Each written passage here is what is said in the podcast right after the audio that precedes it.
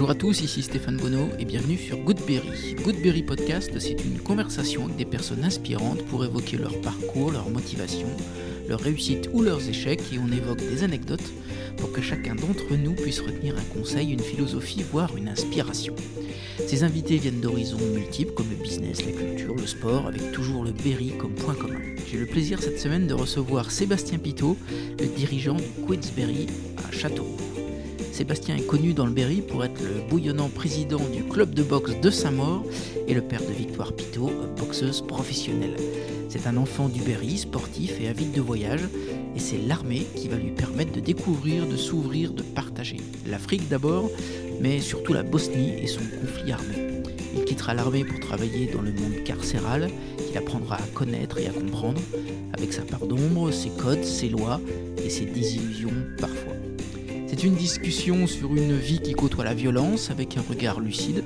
On a parlé de l'OL, de Zidane, de Brahim Asloum ou de Pascal Payet, mais on a évoqué aussi un certain Marquis, la liberté et Émile de Brisoil. Je vous embarque à la découverte de Sébastien Pitot, un homme libre qui a côtoyé ceux qui ne le sont pas. Goodberry, c'est parti. Bonjour Sébastien, merci de m'accueillir ici au Queensberry. Salut Stéphane, merci à toi de, venir nous rendre visite, c'est super sympa.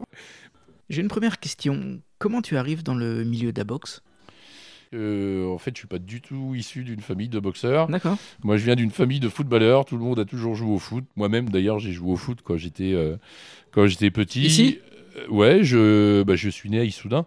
Et euh, j'ai joué, euh, j'ai joué longuement euh, aux SAI, notamment quand j'étais quand j'étais jeune. Quel poste?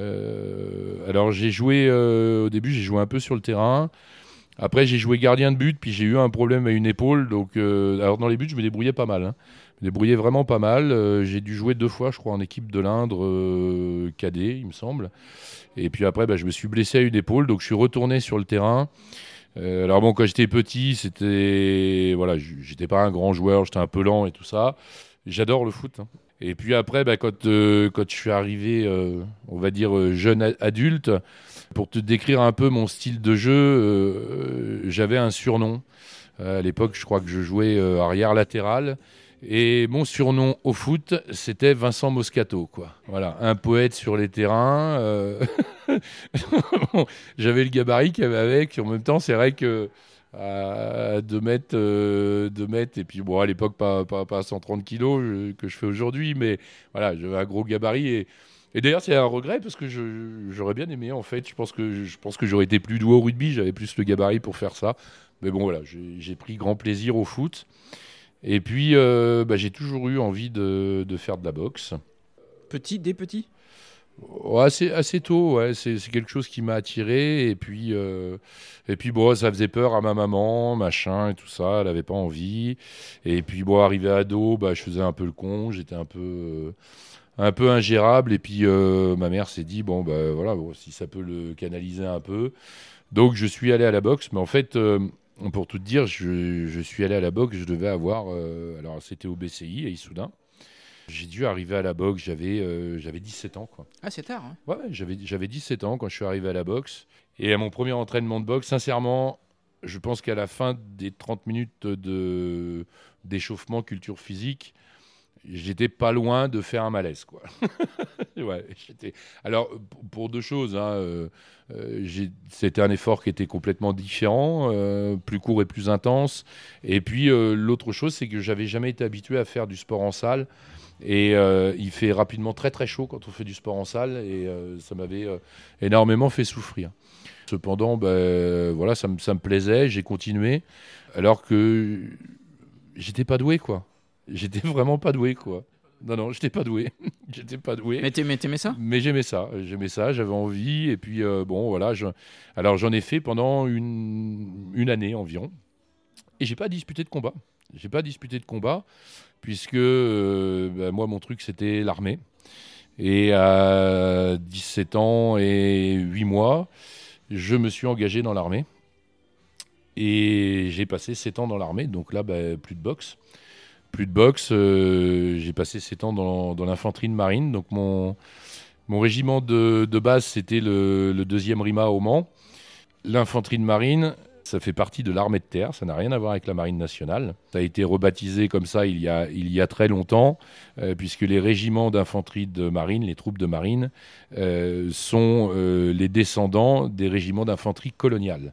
Mais il est bien évident que le terme colonial aujourd'hui est devenu complètement obsolète. Tout ça pour dire que c'était des, des, unités qui étaient portées vers les missions outre-mer et étrangers c'était ces régiments-là qui étaient euh, dans les îles, qui étaient euh, sur les, terres d'Afrique euh, et toutes les, toutes les terres, toutes les colonies françaises. et c'est pour ça que tu choisis ce corps-là? Ouais, parce que un... moi j'avais envie de bouger, j'ai toujours été attiré par les voyages, puisqu'il faut savoir qu'à cette époque, on n'est pas, il y avait encore le service national, et les régiments d'infanterie de marine étaient les seuls régiments professionnels avec les régiments de légion étrangère. Ce qui veut dire que toutes les missions euh, à l'étranger, euh, que ce soit euh, ce qu'on appelait des missions courte durée, où il y avait des présences d'armées françaises à l'étranger ou des opérations de guerre, c'était partagé entre les régiments d'infanterie de marine et les régiments de légion étrangère. On avait l'opportunité de bouger très souvent. Et ta première mission, c'est où? En 1993, je suis parti au Gabon. Je suis parti au Gabon, au 6e Bima. Euh, j'ai passé 4 mois là-bas. Avec une petite équipe, on est parti quelques semaines sur une euh, maintien de l'ordre, si on peut dire, euh, sur le Togo, puisqu'il y avait une, période d'élection. Et bon, les périodes d'élection dans, les pays africains sont, parfois, pas toujours, mais parfois des, périodes un peu, un peu, délicates. Quoi. Donc, bon, voilà. Après, pas profité énormément du, Togo. Hein. Euh, mais par contre, euh, ouais, j'ai découvert le Gabon, j'ai découvert l'Afrique, c'était euh, extraordinaire. Afrique de l'Ouest, c'est ma première mission, j'ai adoré. J'espère un jour retourner au Gabon, j'ai pas eu cette, cette opportunité. quoi. Et puis, retour du Gabon, eh ben, j'ai réintégré mon régiment la suite de ma carrière, eh ben, je suis parti euh, en 94 une première fois. Et puis euh, j'ai refait une deuxième mission là-bas. J'ai fait deux mandats pendant la, guerre en Bosnie. J'ai passé, euh, j'ai passé en tout pratiquement un an en Bosnie. Ah, c'est plus la même en, deux fois. Alors c'est plus la même. bon, voilà. Ouais, effectivement, c'est plus la même. Moi, je me rappelle surtout du, premier séjour. Il était particulier puisqu'on on créait, à la demande de l'ONU, on créait le, le bataillon d'infanterie numéro 5. Et euh, donc c'était euh, un nouveau bataillon. On n'allait pas faire une relève de troupes qui étaient déjà sur place. Ce qui veut dire qu'on a dû partir avec le matériel. Alors moi, à titre personnel, je suis parti en avion. Euh, on est arrivé à, Split. et par contre, tous les gens qui étaient conducteurs de nos véhicules et tout ça, eux sont partis en bateau de Toulon et sont arrivés en bateau au port de Split. Donc ils sont partis 15 mmh. jours avant. Quoi. On devait, nous, investir les monts Igman, donc la zone montagneuse au-dessus de Sarajevo, dans les monts Iman, en fait, euh, bah, j'ai découvert totalement détruit par les bombes euh, tout ce qui était le site olympique des JO de Sarajevo. Quoi. Où, ça a été très particulier, c'est qu'en fait, euh, la France a monté ce bataillon à la demande de l'ONU, sans doute beaucoup plus rapidement que ce que l'ONU aurait pensé. Et on s'est retrouvé à, on s'est retrouvé donc à Split. Et on est resté 4-5 jours à, Split avant de, partir sur Sarajevo, sauf que ben, on n'est pas parti sur Sarajevo parce qu'il fallait traverser, euh, il fallait traverser Mostar, qui était une zone de guerre extrêmement violente. Et pour que ça se passe euh, sans encombre, il fallait des autorisations, etc. Et en fait, l'ONU n'avait pas encore les autorisations. Et là, on a attendu pendant quatre semaines à Markaska. Ça, se trouve, Markaska, entre euh, à peu près, je dirais, 60 km de Split et 130 km de Dubrovnik, donc beaucoup plus bas. Et Markaska, c'est euh, le Saint-Tropez croate. Et on a passé quatre semaines, on n'est pas en opération de combat, et on a passé quatre semaines dans des hôtels de luxe avec euh, piscine, terrain de volée, en vue sur mer, etc. Un truc juste incroyable. Je me rappelle, euh, je me rappelle de la période parce que bah, forcément il y avait dans ces hôtels, hein, c'était pas encore la guerre pour nous. il y avait la télé et je me rappelle avoir été là-bas quand Ayrton Senna s'est tué sur un Grand Prix. Voilà, donc ça, ça resitue un petit peu. 1er mai. C'était 1er mai 94. Alors voilà, bon, je, suis pas, mais voilà, donc j'étais encore, euh, j'étais encore à, à Marcasca à ce moment-là. Donc euh, bon là, c'était une mission de, de, guerre qui avait plus des, allures de, plagiste qu'autre chose. Même si bon rapidement, ça devient très chiant. Hein. Ça devient très chiant, surtout que bon, bah, ces hôtels servaient aussi de base arrière à des, à des miliciens serbes. Il y avait un étage, je me rappelle, il y avait un étage de l'hôtel qui était occupé par des miliciens serbes, et nous on avait le reste des étages. il y avait des ascenseurs dans l'hôtel, il fallait pas se tromper parce que quand le quand l'ascenseur s'arrêtait au mauvais étage, euh, on entendait vite claquer les culasses et on savait qu'on n'était pas au bon étage. Donc, mais c'est bien en même temps, on se trompe pas, on s'égare pas, quoi. Et donc après, ben, on est parti, euh, on est parti sur euh, sur la Bosnie. On a quitté la Croatie pour entrer en Bosnie. J'ai traversé, donc on a traversé Mostar, la vieille ville de Mostar qui était complètement détruite où il n'y avait plus un pont, il n'y avait plus rien. Et puis après, ben, on est arrivé donc, euh, sur Sarajevo, on a investi des monts Iman où là, il n'y avait absolument plus rien que des villages de montagne détruits. On a euh, retapé des baraques comme on a pu, et puis on a vécu dedans pendant euh, bah, presque six mois. Quoi. Quel enseignement tu tires de ce, contact avec la guerre? Que l'être humain se fait à tout. parce que quand on arrive là-bas, ben, on a les gilets pare-balles, les casques, machin, enfin on est, on est hyper vigilant et et sans pour autant qu'on soit les cibles. Hein, pas, euh, j'ai pas fait, euh, j'ai pas fait Dien Bien Phu non plus, quoi. Hein, euh, mm. faut garder les pieds sur terre.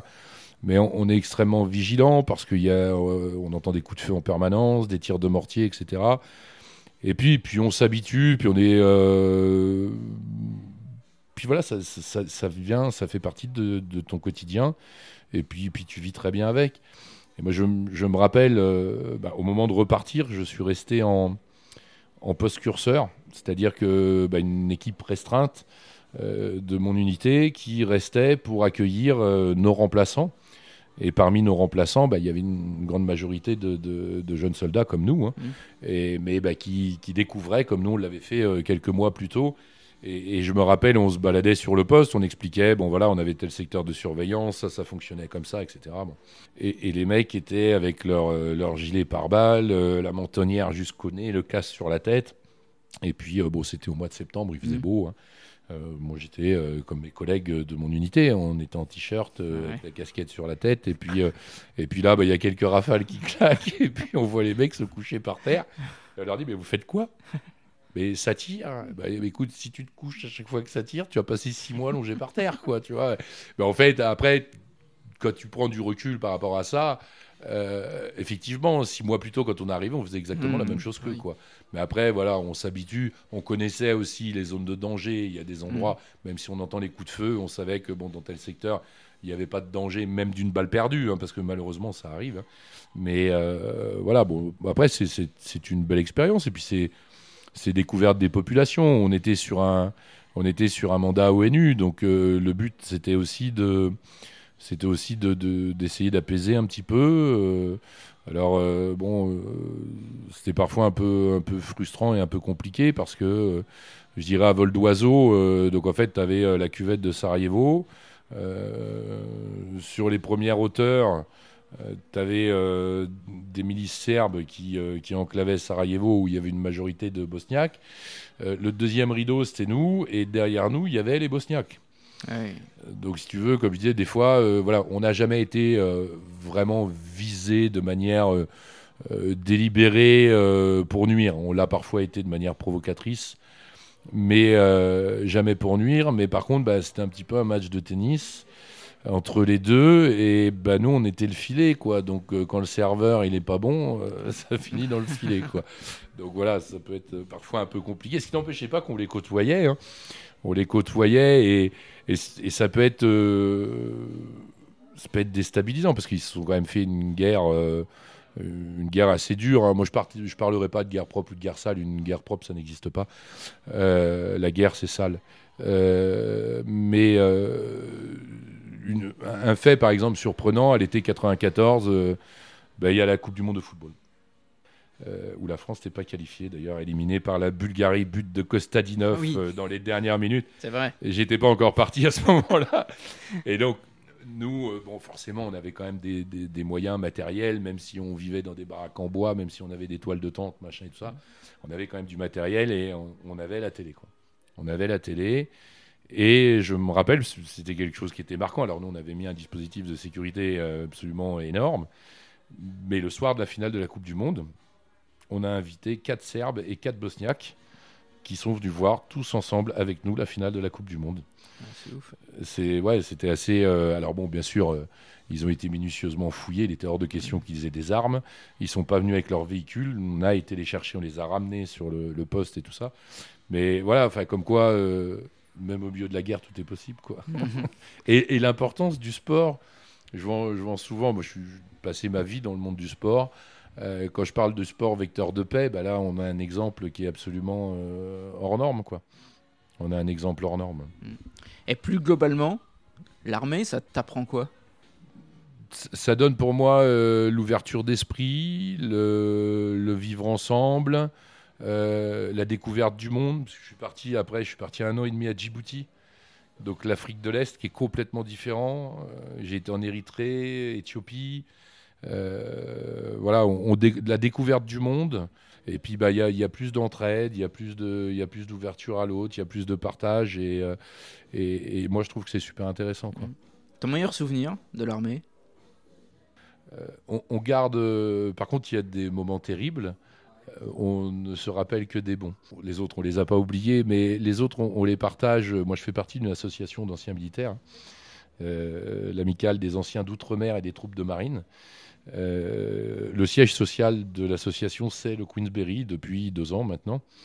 Où, euh, alors, je fais partie quasiment des plus jeunes. hein, et, ces moments euh, difficiles, moi, j'ai été décoré de la Croix du combattant euh, par, par un monsieur qui m'était très cher, qui est, décédé au début du Covid, Émile de Brisoil, qui, qui lui avait rejoint les forces du débarquement à l'âge de 17 ans, qui a été stationné en Allemagne, qui a fait deux séjours pleins en, en Indochine, qui a été blessé pour la bataille de Dien Bien Phu, qui a fait euh, la bataille de Suez, qui a été blessé pour la bataille d'Alger, c'est lui qui m'a décoré de la croix du combattant. C'est un autre parcours, hein, attention. Avec ces gens-là, euh, on, partage aussi les mauvais moments. Quand on parle de l'armée, on parle que plutôt des, fiestas, des, des trucs, euh, euh, des trucs improbables qu'on a pu faire à l'autre bout du monde, quoi, euh, et qu'on n'aurait peut-être pas fait ici. Voilà. Bon, après, c'est ce genre de truc. euh, Et donc pendant tes années armées, tu fais du sport quand même. ah bah bien sûr, bien sûr. Tes idoles à ce moment-là, c'est qui? Euh, c'est la génération OM, quoi. euh, Ah ouais. Ouais, l'OM qui gagne la Coupe d'Europe, quoi. Euh, c'était, euh, assez extraordinaire. Ouais, je, même si j'aime toujours la boxe, parce que c'est, quelque chose qui m'a toujours attiré, je suis quand même plus foot. hein. C'est, toujours le foot. ouais. Mais même aujourd'hui, je veux dire, je, je vais dire un truc bête, mais on m'invite à quelque part. Il y a un super match de boxe. je, je vais aller faire la bouffe avec les potes. Il y a un super match de foot. euh, Si je sais que c'est pas des footeux, je vais dire bah non, ce soir il y a le match, quoi je vais plus facilement rater la boxe que, que le foot. Quoi. Équipe préférée? Ah, équipe préférée, Olympique Lyonnais. J'ai vécu à Lyon et ouais, ouais, ouais. Alors bon, en ce moment, on n'a pas trop le. c'est pas. Mais ça va revenir, ça va C'est- revenir. C'est pas, génial. c'est pas génial. Bah, j'étais- J'ai vécu à Lyon. J'ai été abonné euh, deux ans à l'Olympique Lyonnais euh, dans le, le club des, des Bad Guns. euh, très, très ami avec, euh, avec les Stéphanois d'ailleurs. Et si t'avais euh, un joueur que t'admires? Zidane. D'abord, c'était un bon joueur. Et puis, tout le monde le considère. Voilà, il marque, deux buts en finale en 98. C'est lui qui amène la Coupe du Monde à la France. Et puis derrière, on, on le voit comme un extraterrestre. Il arrête l'équipe de France. L'équipe de France prend l'eau. Il revient. L'équipe de France redevient magique. On se rappelle tous de la Coupe du Monde 2006 où. euh, où le soir du quart de finale, il a battu euh, un Brésil d'exception, il a battu le Brésil tout seul. Je pense que ce soir-là, il a livré le plus grand match de sa vie. Et une semaine plus tard, eh ben, il, il rappelle à tout le monde qu'il est qu'un homme et qu'il peut craquer. Et qu'il peut craquer au pire des moments en mettant un coup de tête et en se faisant expulser au dernier match de sa vie. Et, et je pense que ce jour-là, s'il reste sur le terrain, on a la deuxième étoile en 2006. Tu te souviens de ce moment-là? J'avais à l'époque, j'avais un mobilhome dans un camping à la Palmyre. Et là, on est, euh, je sais pas, on est des centaines devant l'écran. euh, on est des centaines devant l'écran. On est, bah voilà, on est au, au fin fond des prolongations, quoi. Il faisait chaud. euh, bah, on s'était un peu désaltéré, quoi. On s'était un peu désaltéré, on était un peu chaud, quoi. Et euh, franchement, franchement, ouais, je m'en rappelle. Et, et quand, quand il prend le rouge, ah, ça peut surprendre. Mais je, moi, j'ai pété un câble. J'ai pété un câble sur l'arbitre.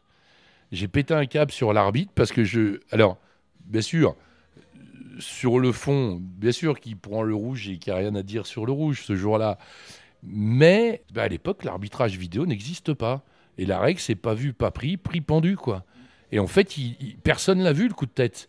L'arbitre s'en rend compte, euh, on l'a bien vu, ça a duré un moment avant qu'il soit expulsé. Et l'arbitre s'en rend compte en regardant l'écran géant du stade, mais il n'a pas le droit.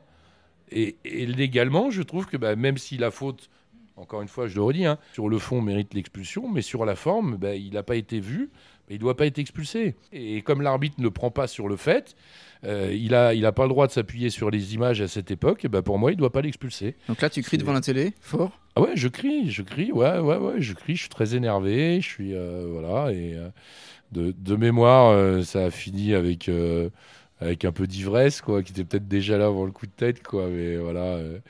Et puis bah, le lendemain, on y est tous retournés.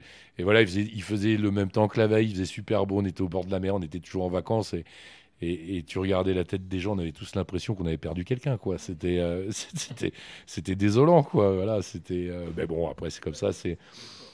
C'est les émotions que procure le sport, et je pense qu'il n'y a que le sport qui procure ce, hmm. genre d'émotions. Ouais, très, certainement. Pourquoi tu décides de quitter l'armée? Eh ben, le, la blessure que j'avais eue à l'épaule euh, à l'époque où j'étais gardien de but a fini par me poser des problèmes. D'accord. Fini par me poser des problèmes. J'ai, eu une grave opération et, et puis, euh, bon, ça, a été euh, difficile à, réparer. Et, je dirais, bon, j'aurais pu continuer, mais ce, souci physique m'a un petit peu coûté ma carrière. Et j'avais plus de, de, vraies perspectives pour, pour monter en grade et pour, pour pouvoir faire durer cette carrière. Je quitte l'armée parce que j'ai pas plus de vraies perspectives d'avenir et je dois penser aussi à l'avenir de ma famille. j'ai déjà un enfant et tout ça, donc voilà, je quitte l'armée en, je quitte l'armée en 1998. D'accord. Euh, je fais un stage de reconversion à l'époque à l'AFPAD de, de Châteauroux, mhm. en technicien transport et logistique. T'avais ça dans l'esprit? Absolument pas. Pas du tout. J'ai quitté l'armée parce qu'il fallait le faire pour stabiliser la vie de ma famille, mais j'avais pas envie. Donc, sans la blessure, tu t'aurais continué Ah oui, oui, oui, bien sûr. Ah oui, oui, ah bah complètement, complètement. Oui, il y avait. Euh, non, non, c'était, ça a été un moment difficile. Hein. Ça a été un moment difficile parce que voilà, ça, ça me plaisait. Qu'est-ce que je vais faire, quoi? Qu'est-ce que je vais faire? Parce que bon, je suis cette formation, parce que bon, l'armée, voilà, euh, payer aux, anciens euh, pros comme moi euh, une reconversion. Donc autant en profiter pour aller voilà, passer, passer un diplôme, faire quelque chose. Après, il faut apprendre à, vivre ensemble. là, je parle avec ma, famille parce que, parce que, parce que bah, moi, je, vivais au régiment. J'étais ce qu'on appelait un célibataire géographique. Donc, en, gros, j'avais deux vies, quoi. J'avais ma vie de, père de famille avec mon gosse le week-end, euh, de jeune père de famille. Donc oui, on voyait des, des amis, on sortait, on s'amusait un peu. Mais enfin bon, voilà, j'avais ma vie de père de famille. Et puis la semaine, ben, j'avais ma vie de militaire célibataire euh, à la caserne, quoi. Et c'est une autre vie. Euh, je, me rappelle au tout début où je suis rentré. on n'était pas en mission tout le temps non plus. Donc le, le, vendredi, moi je prenais la voiture, je rentrais à Issoudun, machin, je passais le week-end avec ma femme et mon gosse mais j'avais mes habitudes. Et au début, quand je suis rentré, c'est arrivé, ma femme, alors bon, j'avais cette formation, mais bon, je ne bossais pas euh, plus que en dehors de la formation, donc j'avais pas mal de temps libre. Et euh, je me rappelle, un jour, ma femme rentre le jeudi soir, elle rentre du boulot, euh, elle me dit, mais tu fais quoi? J'étais en train de m'habiller, mais j'ai dit, jeudi soir, je sors avec mes potes, quoi. Tous les jeudis, on sort, quoi. Ben, elle me dit, mais, enfin, me dit, mais t'es plus original. Il faut se réadapter, hein. C'est, quand on sort de l'armée, c'est un peu c'est un peu comme quand on sort de prison, il faut se réinsérer. Il faut se réinsérer parce que euh, on a quand même une vie, somme toute, très particulière. Quoi. Très particulière quand on part 4 euh, à 6 mois par an à l'étranger, à l'autre bout du monde, dans des, dans des endroits euh, improbables. quand on vit, parce que même quand on, avance dans l'âge et dans les années de carrière, quand on vit dans des pioles de 6 avec une armoire en ferraille, enfin voilà, on vit pas dans le luxe. Quoi, hein. Puis pendant, pendant cette période, eh ben, je je rencontre des gens, on discute, on échange. Et puis, euh, il y a des gens qui me disent Mais euh, ah, tu aimais bien l'armée Ouais, j'aimais bien l'armée. Bah, tu sais, pourquoi tu ferais pas euh, flic ou gardien de prison, machin Je dis Ouais, après tout, pourquoi pas Puis bon, il y avait un intérêt. Il y, avait un, autre intérêt aussi en rentrant dans une de ces institutions, euh, c'est que je, gardais mes années d'ancienneté. Donc euh, c'était intéressant, euh, c'était intéressant pour l'avenir, c'était intéressant pour, intéressant même pour le salaire au départ, puisque j'avais 7 ans d'ancienneté quasiment. Hein. Et je me renseigne, puis bon, la police, il n'y avait pas de concours pour entrer à la police, et puis il y en avait un pour, pour travailler en prison. Alors, j'avais le droit de passer au titre des, des emplois réservés en tant qu'ancien militaire. On avait le droit de passer de mémoire à l'époque, hein, on avait le droit de passer deux fois au titre des, emplois réservés, trois fois en tout. Donc je me dis, bon, voilà, je vais, je vais le faire pour voir ce que c'est, je vais passer le concours. Et puis euh, après, je vais peut-être jouer ma carte euh, emploi réservé pour peut-être avoir une entrée plus, facile. Et puis donc je, je passe ce concours. J'y vais clairement, j'y vais en touriste, hein, euh, découverte, machin. et là, je reçois le papier. En fait, bah, je l'ai le concours, quoi. Et je me dis, bon, ben, je fais quoi et tout. Euh, bon, on en discute. Euh, parce que, ben voilà, en fait, ça faisait euh, à peine un an que j'étais rentré à la maison, quoi. Et ça veut dire que bah, si je prends le concours, je pars à l'école, donc je repars, quoi. Donc, bon, on en discute avec ma femme et tout ça. Et puis, bon, après, conditions qui paraissaient intéressantes. donc, bon, en tout, je crois que la formation de mémoire devait durer, à peu près 10 mois, 8, à, 8 à 10 mois. Et puis, euh, il y avait, ouais, euh, ouais c'est ça, ouais, y avait 4 mois, quatre mois d'école et 4 mois de, de, mise en situation. Donc, en fait, bah, j'ai passé 4 mois à l'école euh, à Paris. Et puis après, j'ai passé 4 mois de mise en situation. j'ai travaillé pendant ces 4 mois, là, alors ça a été découpé, hein. j'ai travaillé pendant ces 4 mois à la maison centrale de Saint-Martin-de-Ré, sur l'île de Ré. Donc euh, bah, c'était reparti les voyages. Qu'est-ce qui t'étonne le plus quand tu arrives dans cet univers carcéral? Ah bah, c'est surprenant. Et puis bon, c'est euh, en plus, même si ça m'a retindré, bon après j'ai découvert euh, au cours de mon parcours, hein, ça m'a retindré, c'est une centrale, je dirais, de deuxième zone dans le sens où, je veux dire, par rapport à, alors le, terme que je vais employer va te faire rire, mais dans, le jargon, on parlait comme ça, euh, par rapport à la clientèle. C'est de la clientèle souvent euh, à Saint-Martin-de-Ré qui a quand même pris des peines relativement longues, d'où l'appellation un peu maison centrale. Mais euh, c'est pas non plus. Il n'y a pas des terreurs à Saint-Martin-de-Ré. Il y a des gens qui ont fait des grosses conneries, y compris des années de prison, mais il n'y a pas des terreurs. Mais cependant, c'est des gens qui ont des années de prison et qui ont déjà des années de prison derrière eux. Et, euh, et en fait, ils sont, sont, très joueurs, quoi. Ils sont très joueurs. Ils sont joueurs Ouais, ils sont joueurs parce que bon, ils, savent que nous, on ne connaît pas la prison. Et ils ah sont joueurs. Ils, ils, essayent un peu de, de, faire peur. Il y a des mecs qui ont de l'âge. Euh, voilà, il y a. Tu vois, dans, une discussion, je me rappelle un jour, je discute avec un mec. Euh, alors après, c'est devenu mon quotidien, ce truc-là. Et ça a été mon quotidien pendant presque 21 ans. Hein. Donc, mais, mais je me rappelle de cette discussion où tu discutes avec un gars, puis bon, voilà, le mec te met en confiance, on échange, machin, etc. Et puis au bout d'un moment, ben voilà, il y a toujours la question qui brûle les lèvres. Euh, mais qu'est-ce que t'as fait, quoi? Et donc là, le mec me dit, bah écoute, moi j'ai pris perpétuité. Je fais, putain, quand même, ouais, perpétuité, ouais, ça, gratte un peu, quoi. Et, le mec euh, m'explique, alors quand je te dis un truc à la con, euh, forcément quand tu prends perpète, c'est grave, mais pour le coup, ça reste un truc à la con. Le mec m'explique qu'en en fait, il travaillait dans le, dans le bâtiment. Et puis, euh, bah, comme, des gens le font dans le bâtiment, il faisait un peu de blague à droite à gauche. Puis bon, il avait fait un gros chantier chez un mec. Et puis, euh, puis le mec, bah, le payait pas, quoi. Et donc, euh, bon, la situation s'est tendue.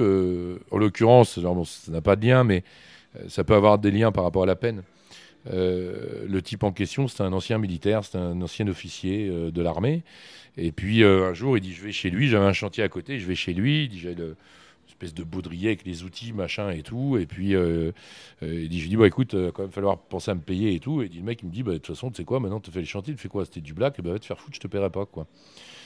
Et là, le mec me dit, euh, comme ça, mais on discute, là, comme on est en train de parler, là, il me dit, bah mon sang a fait qu'un tour. Hein. Il dit, je lui ai éclaté la tête à coups de marteau, quoi. Et il l'a tué, il a pris perpète. mais la, première fois que tu as ce genre de discussion, tu dis, putain, et, encore, je dis, bon, avant ça, j'ai quand même un parcours, quoi. Euh, voilà, moi, 24 ans, je sortais de, de ces temps d'armée. Euh, j'ai rencontré des gens qui sortaient de l'école, quoi. Euh, voilà, bon, on n'a pas tout à fait le même, on n'a pas le même vécu, quoi. Hein, Et quand tu rentres dans cet univers-là, tu recules pas? Non, non, non. Alors pour le coup, tu vois, Saint-Martin-de-Ré, établissement pour peine, des gens à grosse peine et tout. Alors pour le coup, c'était mon truc. Alors je vais le savoir plus tard que c'est mon truc, en fait. Je vais le savoir plus tard que c'est mon truc parce que, euh, si tu veux, bah, après l'école se termine. Et puis, on a des rangs de, classement. Donc, pour le coup, j'étais assez fier arrivé à la fin de ma promotion, parce que de mémoire, on était 450. Et il y a un rang de classement par rapport aux résultats qu'on a pu avoir, les notes, etc. Enfin, tout ce qu'on a produit comme travail.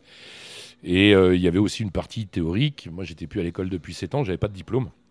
Et j'ai fini 7 sur 450. Donc un peu le choix du roi. Euh, j'étais aussi la démonstration euh, sur ce coup-là que c'est pas parce qu'on avait des diplômes qu'on réussissait mieux que les autres. Après, ben, il faut choisir un poste. Il y a des postes qui sont disponibles, mais il faut choisir. Et puis, et puis bah, alors là, là, là, tu es prêt. Je pense que si, euh, euh, si, je fais pas euh, 2 mètres et 130 kilos, et puis que je fais de la boxe, parce que j'ai repris la boxe quand j'ai quitté l'armée, même si j'avais ce petit souci d'épaule, je pense que je me fais péter la gueule, quoi. Bah ouais, parce que quand tu choisis ton, ton poste, en fait, euh, la règle dans la pénitentiaire, c'est tu, prends, tu prends une pointe de compas, tu la mets où tu habites, et puis tu fais des ronds avec un compas, et puis tu vas prendre bah, ce qu'il y a le plus près de chez toi, quoi.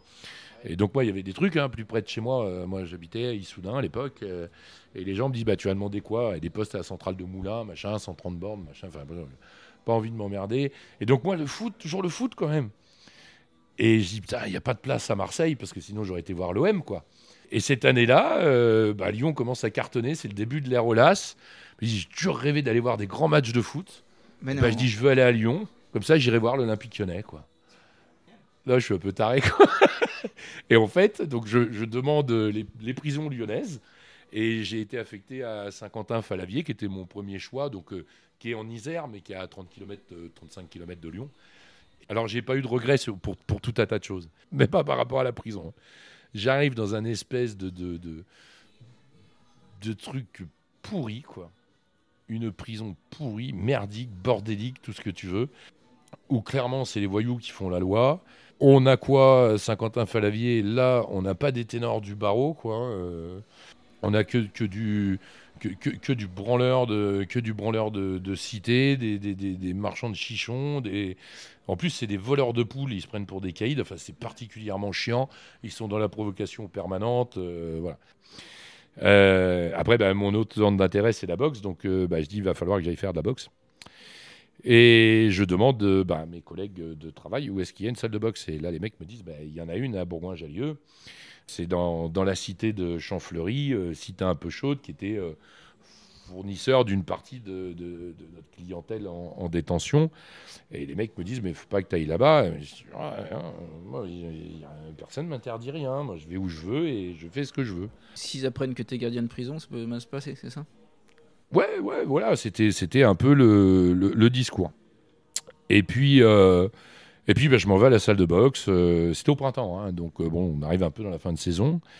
Et puis, il y a un peu moins de monde à l'entraînement. Il n'y a plus qu'une douzaine de boxeurs à l'entraînement. Tu vas pas avec le blouson de la pénitentiaire, quoi Non, non, non, non, non, j'y vais pas avec le blouson de la pénitentiaire. Et puis, bon je me présente aux entraîneurs. je me présente aux entraîneurs.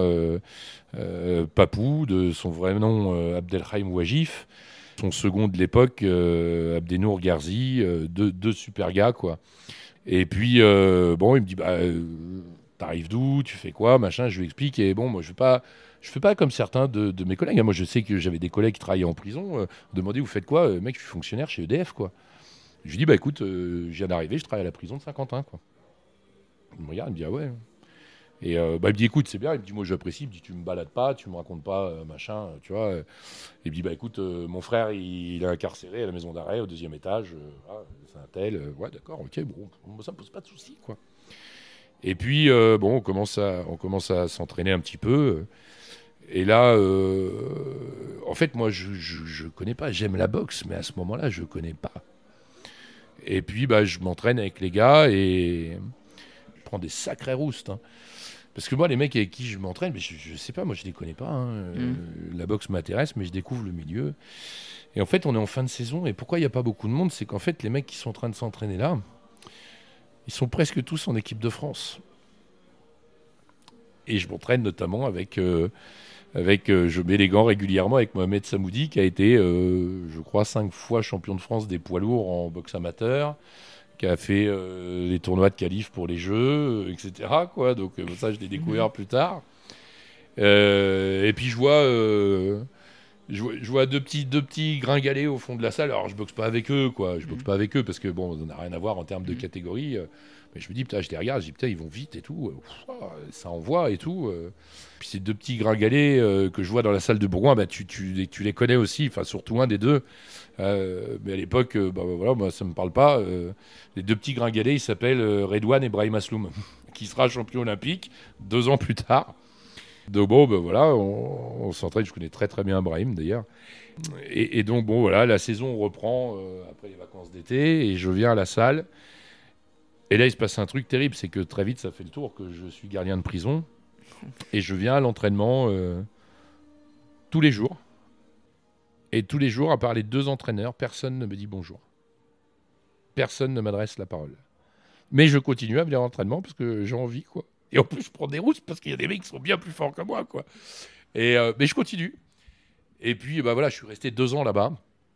Et, euh, et, pour te dire, au bout de deux ans, voilà, ce que. Alors d'abord, j'ai fait des très gros progrès à la boxe. quand tu t'entraînes avec les meilleurs, à un moment, euh, euh, bah, c'est soit tu soit tu fais des progrès. En l'occurrence, j'ai fait des progrès. Et puis comment les gens peuvent changer? Puisqu'après, ben, tout le monde me faisait la bise. Je rêvais au milieu de la cité, je pouvais laisser ma bagnole avec les fenêtres ouvertes. On ne touchait pas la voiture du maton. Voilà, c'était complètement autre chose. Et euh, tu vois, bon après, moi, moi, j'ai pas peur de dire les choses, ça ne me gêne absolument pas. Euh, au club de Bourgoin à l'époque, je vais peut-être te dire une connerie, mais il y avait 250 euh, euh, licenciés, il y avait 240 maghrébins, et sur les 10 non maghrébins, il y en avait qu'un qui était gardien de prison, c'était moi, tu vois. Quand j'ai quitté Bourgoin, on a fait un petit pot à la salle de boxe. Je pense que tout le monde était là. Tout le monde était là. J'ai été couvert de cadeaux. J'ai eu que des mots gentils. Et je me rappelle de ce qu'avait dit Papou, euh, l'entraîneur à l'époque. Il avait pris la parole. Il me dit Je pense que j'ai jamais vu un boxeur partir avec autant de cadeaux. Et avec une pointe d'humour, comme il en a beaucoup, il me dit Franchement, t'as hyper bien réussi ton intégration. et j'y suis retourné après, moi, avec des boxeurs en stage et tout ça. Il est toujours resté en, en contact. Mais bon, c'était une belle aventure, mais qui m'a aussi servi dans mon quotidien à la prison de Saint-Quentin, où, où il, y avait beaucoup de, il y avait beaucoup de problèmes et, et euh, où, le fait que, parce que moi, après, des fois, j'aidais un peu pour m'occuper des gamins et tout ça, à la salle de boxe. Et des fois, bah, ça me permettait aussi de, de, de, calmer quelques quelques moments chauds parce que parce que bah, quand j'étais là euh, ça s'apaisait un petit peu parce que les gars disaient ouais mais attends lui il n'est pas pareil lui s'occupe de nos petits frères au quartier, machin et tout. Et bon, ça permettait parfois de, de, de, dégonfler certaines, certaines tensions et ça avait un intérêt. Ça avait un intérêt euh, euh, dans, dans, tout un tas de, de, domaines, quoi. Et puis au bout de voilà, au bout de, ouais, deux ans, deux ans et demi, j'ai voulu partir. Euh, j'aurais mis y rester, que ce soit pour la salle de boxe, pour le foot et tout ça. Mais un fonctionnaire, il touche le même salaire à Châteauroux qu'à Lyon.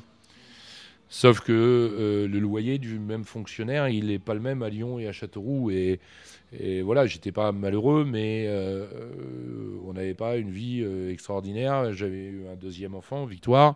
voilà, deux gosses, fallait garder les gosses. bon, il n'y avait qu'un salaire, c'était, la vie était un peu dure. Donc on a fait le choix de, rentrer ici parce que c'était plus facile pour faire garder les enfants. Ma femme pouvait retravailler, etc. Donc j'ai demandé ma mutation à la maison centrale de Saint-Maur. Et puis ben, mon aventure à Saint-Maur, a duré 19 ans j'ai vécu des moments absolument extraordinaires à, la maison centrale de Saint-Maur. J'ai eu la chance de, de rencontrer euh, des personnes exceptionnelles, exceptionnelles des, des, chefs d'établissement. Je ne donnerai pas leur nom, mais, euh, uniquement leur, euh, leur prénom. Il y a eu le premier, c'était Philippe, c'était euh, c'est quelqu'un qui m'a beaucoup apporté après par la suite, parce que je suis devenu chef et tout ça. Et, même aujourd'hui, dans, mon entreprise, c'était quelqu'un qui était. C'était pas un patron, c'était un papa. On était ses enfants. C'était sa manière de manager. c'était sa manière de manager et, et c'était assez, assez extraordinaire. Après. Euh, il y a eu Véronique. Alors ça a été beaucoup plus tard parce que Véronique, ça a été mon avant-dernière chef d'établissement, sachant qu'un chef d'établissement fait euh, entre 2 et 4 ans. quoi. J'en ai vu passer quelques-uns. Véronique, euh, Véronique c'était la classe. Juste la classe, quoi. Elle avait tout. Intelligente, ouverte d'esprit, manager. Elle avait la confiance dans ses hommes. Et euh, franchement, enfin, ça a été un bonheur de, de travailler avec elle. Euh, j'ai vécu aussi des moments de, de, de, de, lâcheté, de trahison dans la prison. Je pense que quand Véronique est arrivée, si j'avais pas rencontré cette personne, je serais parti à ce moment-là. D'accord. Je serais parti parce que j'en avais marre. Et elle, elle m'a redonné goût au truc. Malheureusement, elle est restée que deux ans, elle est partie, et puis voilà, on est retombé dans des travers avec. Euh, dans les institutions d'État, tout ne fonctionne qu'avec des concours. Il y a des gens brillants euh, qui réussissent des concours, et puis il y, a des, y a des gens qui réussissent des concours, et puis le problème, c'est qu'ils ils prennent, ils prennent des costumes qui sont, euh, qui sont plus, trop grands pour eux, euh, qui, qui n'ont aucune, aucune méthode de management, qui n'ont aucune autorité naturelle, et puis qui ont, tendance en, finalement à fuir leurs responsabilités et à abandonner leurs leurs gens qui sont sur le terrain. Parce que par contre, une détention comme la maison centrale de Saint-Maur, ça peut être très paisible, mais ça peut être aussi très comparable à une zone de guerre. Quand ça sent mauvais, ben voilà, ces gens-là, ces gens médiocres, parce que j'en ai connu plusieurs, euh, ces gens médiocres euh, ben, ont tendance à abandonner les gens, euh, à les trahir, à leur faire porter des responsabilités qui ne sont pas les leurs, etc. T'en gardes une rancune? Ouais, sur l'ensemble, ouais. Tu vois, j'ai dit un jour, j'ai travaillé, avant de partir à l'armée, j'ai travaillé pendant euh, quatre mois en emploi d'insertion, parce que bon, j'avais quitté l'école, c'était pas mon truc. J'ai travaillé quatre mois en emploi d'insertion à l'usine d'incinération à Issoudun. On brûlait les poubelles. Bah, tu vois, j'ai travaillé 19 ans en prison. Alors, c'est métaphorique, mais euh, parfois, l'usine d'incinération où il y avait 15 jours d'ordures, ça sentait moins mauvais. Quoi. Ouais. Quand je dis, euh, voilà, ça sent mauvais, c'est plus le côté de l'institution pour moi qui sent mauvais. Un jour, voilà, la, la marmite était pleine. Et je, je suis parti en 2019. Le, le- le fait de côtoyer ces, ces différents types de, de- de voyous au contact de ces gens-là, euh, ça, ça donne un regard sur, euh, sur ce que peut devenir un être humain, sur la société qui est, qui est complètement différent. Quoi. Quelle est l'idée fausse, par exemple, sur la prison Que toi t'entends euh, souvent Ou que t'entendais souvent? Alors, je dirais que les thématiques abordées, il n'y a, il y a aucune thématique qui est fausse. Mais après, elles, elles vont forcément être enrobées. Elles vont être enrobées. Alors, il y a des, des anciens voyous qui épurent les plateaux télé Ouais. en Mmh. racontant n'importe quoi. Moi, j'en ai vu passer. euh, alors, il y a des types qui. Et souvent, ces gens-là viennent pas parler de la prison. Ils viennent parler de ce qu'est la voyoucratie et tout, qui étaient, qui étaient des voyous euh, purs et durs. Mais après, on voit des types qui se plaignent de leur parcours carcéral, machin. Euh, moi, je les ai vus passer. euh, je les ai gardés pour certains. Euh, C'était des pauvres types. Ils rasaient les murs en prison. Ils font les caïds à la télé. Et puis, ils se font passer pour des caïds de la mafia. Enfin bon, c'est des guignols. Mais les médias nous les vendent à la télé. Et les gens, et les, gens les mangent tout cru, quoi ces ces espèces de voyous de deuxième zone qu'on voit des fois épurer les plateaux télé en racontant n'importe quoi, finalement, ils n'ont plus que ça pour exister. Le, vrai voyou patenté qui, a fait le choix d'une vie marginale, on va pas le voir sur les plateaux télé. C'est pas la prison fait partie du parcours de vie qu'il a choisi, mais euh, il n'en est pas fier pour autant, quoi. Et voilà, je sais que des mecs. euh, euh, des, mecs comme voilà je, vais citer un nom parce que je, l'ai je l'ai côtoyé très longtemps je l'ai côtoyé pendant pendant 6 ou 7 ans il s'appelle Pascal Paillet euh, affaire de fourgon blindé euh, multiples évasions et tout ça. Euh, bon voilà Pascal Paillet il y a eu plein d'émissions sur Pascal Paillet des faits entrer l'accusé machin. On n'a jamais vu Pascal Paillet parler à la télé. Et Pascal Paillet quand il y avait une émission qui passait pour lui sur lui à la télévision moi je le voyais le lendemain il n'était pas bien. C'était pas c'était pas sa fierté ça le voilà quoi. Même même si c'était un choix de vie qu'il assumait quoi. Euh, il y a cette partie de voyous de qui n'ont pas de valeur qui viennent raconter n'importe quoi. Et en face on a quoi? On a euh, du journaliste ou du politique qui viennent nous raconter la prison sauf qu'il y a que deux catégories de personnes qui la connaissent la prison. C'est les voyous et les matons. Et les matons de terrain, c'est pas les directeurs. Un directeur, c'est dans un bureau, il va passer euh, deux demi-journées à faire un tour en détention, et la relation que va avoir le, le- le- le voyou avec le directeur, ça va pas être la même qu'avec le maton qu'il voit tous les jours, quoi. Et, et donc en fait, on est les deux seuls. Et par contre, le maton, il n'a pas droit à la parole. On ne lui donne pas la parole. C'est interdit. voilà, c'est interdit. J'en ai fait les frais. À un moment, on a voulu me couper la tête parce que, parce que je me suis exprimé et que j'ai un peu réglé mes comptes avec l'institution dans la presse. Et, et ça, c'était oh le grand méchant loup. Hein. Non, non, venir mettre un petit, un petit coup de pic dans le dos de l'institution, non, non, ça c'était. c'était pas possible. Donc ça a été, bah, été la goutte d'eau qui a fait déborder le vase. Et ouais, je suis parti. Donc, ouais. Tu pars en 2019. Ouais. Un jour, ça a été un moment extrêmement difficile pour moi. Alors, ça a été un choix. Ça a été un choix. C'était un choix. Plus que l'armée. Ah ouais, complètement, complètement. Il fallait que je parte. Mais après, bon, tu, tu balayes pas, tu balayes pas 20 ans de ta vie d'un verre de main. Et puis, euh, si tu veux, concrètement, euh, quand, je te dis on a voulu me suriner, machin, euh, de manière, c'est imagé, hein, mais l'institution voulait me, faire de la misère. J'ai dit c'est bon, de la misère, j'en ai eu assez. ça fait, entre l'armée et la pénitentiaire, ça fait 27 ans que je vis dans la violence, dans la mort, parce que c'est aussi le quotidien. J'ai dit non, je m'en vais, stop. Et puis, un soir, ben, voilà, j'ai eu un échange avec avec euh, celle qui était directrice de l'établissement à l'époque. M'a dit oui, réfléchissez, machin. Euh, moi, de toute façon, bon, je vais vous faire partir sur un autre établissement. Je veux plus de vous ici et tout. Je lui ai dit écoutez, madame, moi, vous n'allez pas décider de ma vie, je fais ce que je veux, quoi. Et euh, elle me dit bah, c'est pas vous qui décidez. Je lui ai dit écoutez, j'ai 45 ans, je décide encore ce que je fais de ma vie. Donc là, moi, ma décision était prise. J'ai quitté son bureau. Je suis parti dans le mien. J'ai réuni mes gars. Je leur ai dit les gars, ce soir, je pars et je reviendrai pas. Et je suis parti comme ça. Je suis parti comme ça. Le soir, j'ai passé la porte et j'ai dit je ne reviendrai pas. Je pense, euh, alors je suis pas quelqu'un de, de, de, fragile hein, psychologiquement, mais, cependant, je pense alors peut-être une forme un peu différente des, des, gens qui peuvent avoir une vraie fragilité psychologique, mais je pense que j'ai fait une forme de burn-out. J'ai fait une forme de burn-out, quoi. Alors par contre, ouais, quand, je te dis je suis pas fragile, euh, c'est incroyable parce que le, jour, je me rappelle exactement le jour où c'était. Tu sais que le, jour où je claque la porte de la prison le soir, parce que le, matin quand j'y vais, alors je sais que j'en ai marre, mais le matin quand j'y vais, je sais pas que le soir je vais passer la porte pour la dernière fois. Ma décision, je la prends à, à 16h30 quoi. Ma décision, je la prends à 16h30.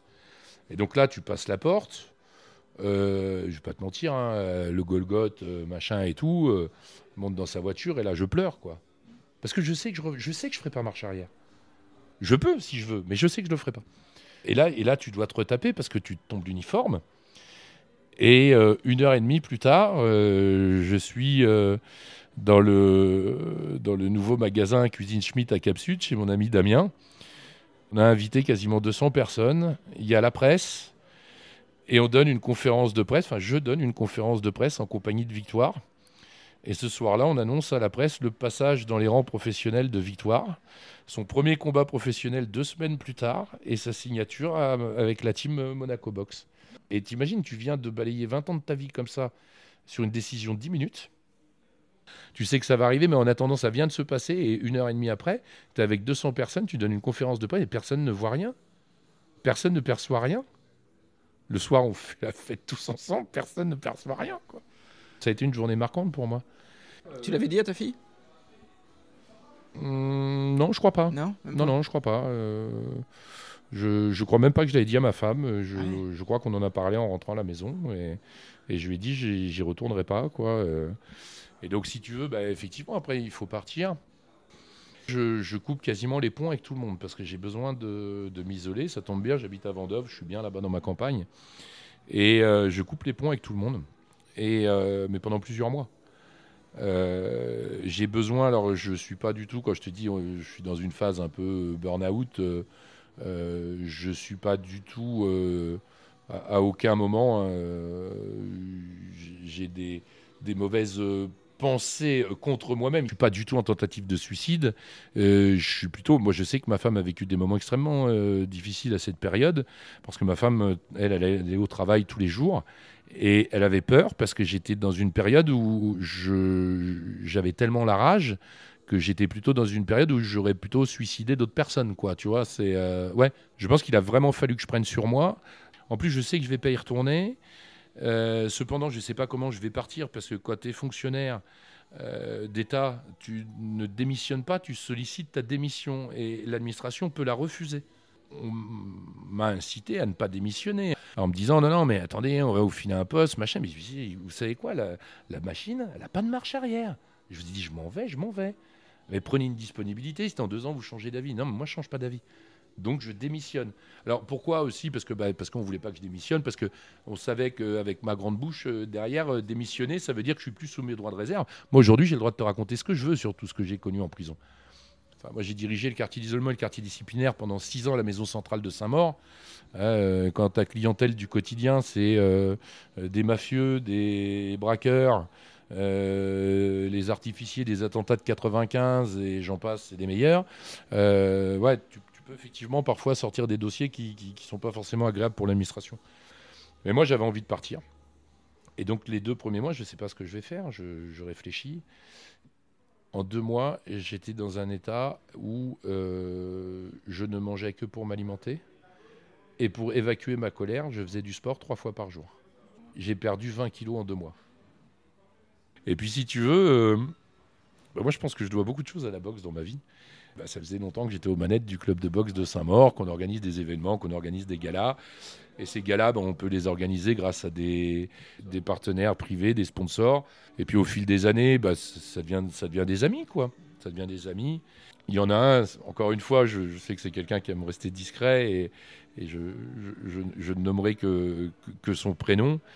Et euh, un jour, je vais voir euh, Damien et je dis à Damien, écoute, euh, tu sais, la prison, j'y retournerai pas.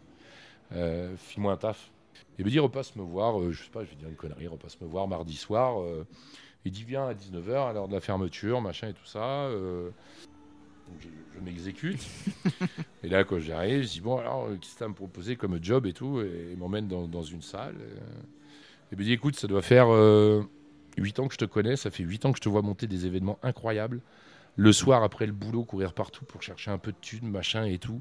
Il dit viens à tes événements, il n'y a jamais une fausse note tu sais faire. Alors il dit, je vais dire, je vais pas t'embaucher parce que si je t'embauche, un jour on va s'engueuler parce que euh, moi je suis un patron et, j'ai envie que tu restes mon ami. Et il dit, un mec comme toi, ça fait longtemps que ça devrait avoir son affaire. Alors il dit, je vais t'aider, je vais te conseiller et tu vas monter ton affaire. Et c'est ce soir-là qui est né le Queensberry. Et puis, euh, puis le Queensberry bah, a trouvé son nom, a trouvé son logo, a trouvé. Euh, Comment d'ailleurs il a trouvé son nom et son logo? En fait, euh, quand, on, a vraiment été lancé dans le projet, il faut trouver un nom. Et, je cherche sur Internet, pas, pas, des noms, je cherche comment définir un nom. Ben, en fait, ce qui était expliqué, notamment dans le secteur d'activité, hein, du, bar, du restaurant, machin, c'est HR, euh, ce qui était expliqué dedans, c'est ben, si vous ouvrez un, établissement dans un, dans un secteur géographique où vous êtes connu pour autre chose, euh, essayez de trouver un nom qui va être lié à ce pourquoi vous êtes connu. Donc moi, tout le monde me connaît ici, mais tout le monde me connaît pour la boxe. Oui. Et je me dis, ouais, la boxe, enfin bon, la boxe, c'est limité. Enfin, tu vois, le ring, euh, machin. Hein, euh. Et puis, bon, on cherche, ça, a duré plusieurs semaines. En fait, c'est ma femme qui a trouvé le nom, le Queensberry. Donc, le Queensberry, alors, bah, ce qui est amusant, c'est que dedans, il y a Berry. Mais le vrai sens et le vrai lien avec la boxe, c'est que euh, les règles de la boxe telles qu'elles existent aujourd'hui, les Queensberry Wells, ont été établies par le marquis de Queensberry, ah, britannique. Voilà. Et donc, en fait, voilà le, pourquoi le nom de Queensberry. Et le logo? Ce boxeur vintage, alors qui correspond tout à fait à l'époque du, du, marquis. Il a un tatouage sur l'avant-bras droit c'est l'insigne de mon régiment des troupes de marine. Ah, d'accord. Et si tu veux, en fait, euh, euh, c'est l'œuvre d'un autre ami très proche, qui est Denis Giraud, euh, de l'atelier des tatouages à Châteauroux. Il n'a pas dessiné le logo. Encore une fois, c'est ma femme qui a trouvé le logo. Et en fait, le logo, il, il était vraiment pas loin du tout, quoi. Il n'était pas loin du tout depuis de nombreuses années. Et celui-ci, c'est Denis qui l'avait dessiné puisque le logo, c'est un de mes tatouages. Je l'ai fait faire pour mes 20 ans de mariage. Et là, sur le logo, tu vois marqué le Queensberry dans mon tatouage. C'est la date de mon mariage. Tout est tout aujourd'hui lié. Euh. J'ai pas le temps de penser à demain. Je, travaille tout le temps. Euh, j'ai une chance aussi, c'est que cette affaire, je ne l'ai pas montée tout seul. Je l'ai montée avec mon fils. Donc moi, j'ai une chance quand même. Je, vis la boxe tous les jours avec ma fille. Et tous les jours, je travaille avec mon fils je me dis, bah, tous les jours, j'ai mes enfants qui m'épaulent. Mais tous les jours, je suis aussi très fier de mes enfants. Mais euh, voilà, puis c'est surtout euh, ce, quotidien que je peux avoir avec mes enfants, c'est leur, donner ce, goût d'entreprendre, euh, de toujours se battre, parce que toutes les aventures qu'on a pu évoquer, bah, ils les ont toutes vécues à mes côtés. Quoi. Des mauvais coups, on en a pris. À partir du moment où on est des gens qui existent et qu'on essaye d'entreprendre, et je dis pas forcément entreprendre que dans le sens de l'entreprise, on est une famille très soudée. Et, et puis voilà, l'aventure euh, l'aventure box continue également. euh. Mais euh, voilà, pour si je pouvais conclure, peut-être que je sur le chiffre en bas à droite à la fin du mois, je gagne bien moins, je, ga- je gagne moins bien ma vie que quand que quand j'étais euh, que quand je travaillais en prison. Mais c'était le prix de la liberté. Et la liberté n'a pas de prix. Sébastien, j'ai toujours la même dernière question sur le podcast. Quel est ton endroit préféré dans le Berry? C'est carrément dur, c'est carrément dur. Et ben, je te dirais, voilà, mon endroit préféré dans le Berry, bah, c'est ici au Queensberry. Parce qu'au Queensberry, en fait, j'ai créé mon monde. Et je vis dans mon monde. Ouais, c'est vrai. C'est vrai. En tout cas, j'étais euh, ravi de rentrer dans ce monde, en tout cas, euh, Sébastien. Bah, je te merci remercie beaucoup. C'était un éventail de vie hein, incroyable. Donc, euh, moi, ça m'a beaucoup plu. Tu sais, on a rarement l'occasion de, de, de, de parler de ces choses-là, parce qu'on a parlé de. Voilà, souvent on parle de choses rigolotes, on parle de choses. voilà, on a parlé de choses rigolotes, mais pas que. On a parlé de choses euh, qui ont été difficiles pour moi, et, des fois, ça fait du bien aussi d'en, parler. Et puis, euh, puis, des fois, on a envie, mais on a rarement l'occasion d'avoir un temps long pour en parler. Ce côté clivant, ce côté un peu rugueux que je peux avoir parfois.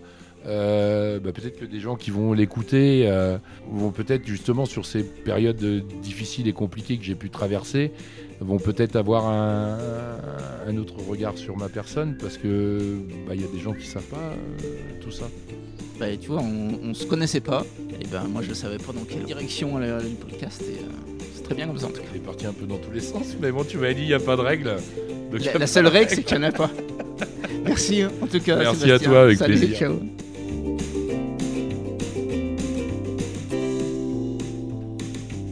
Hello, j'espère que cette conversation vous a plu. Je vous invite à rendre visite à Sébastien Pitot au Queensberry à Châteauroux ou au club de boxe de Saint-Maur dans l'Indre. Merci à tous les auditeurs qui partagent les posts sur les réseaux. Je vous donne rendez-vous pour le prochain épisode à Bourges sous le signe de l'Afrique et de la musique. D'ici là, prenez soin de vous et restons curieux.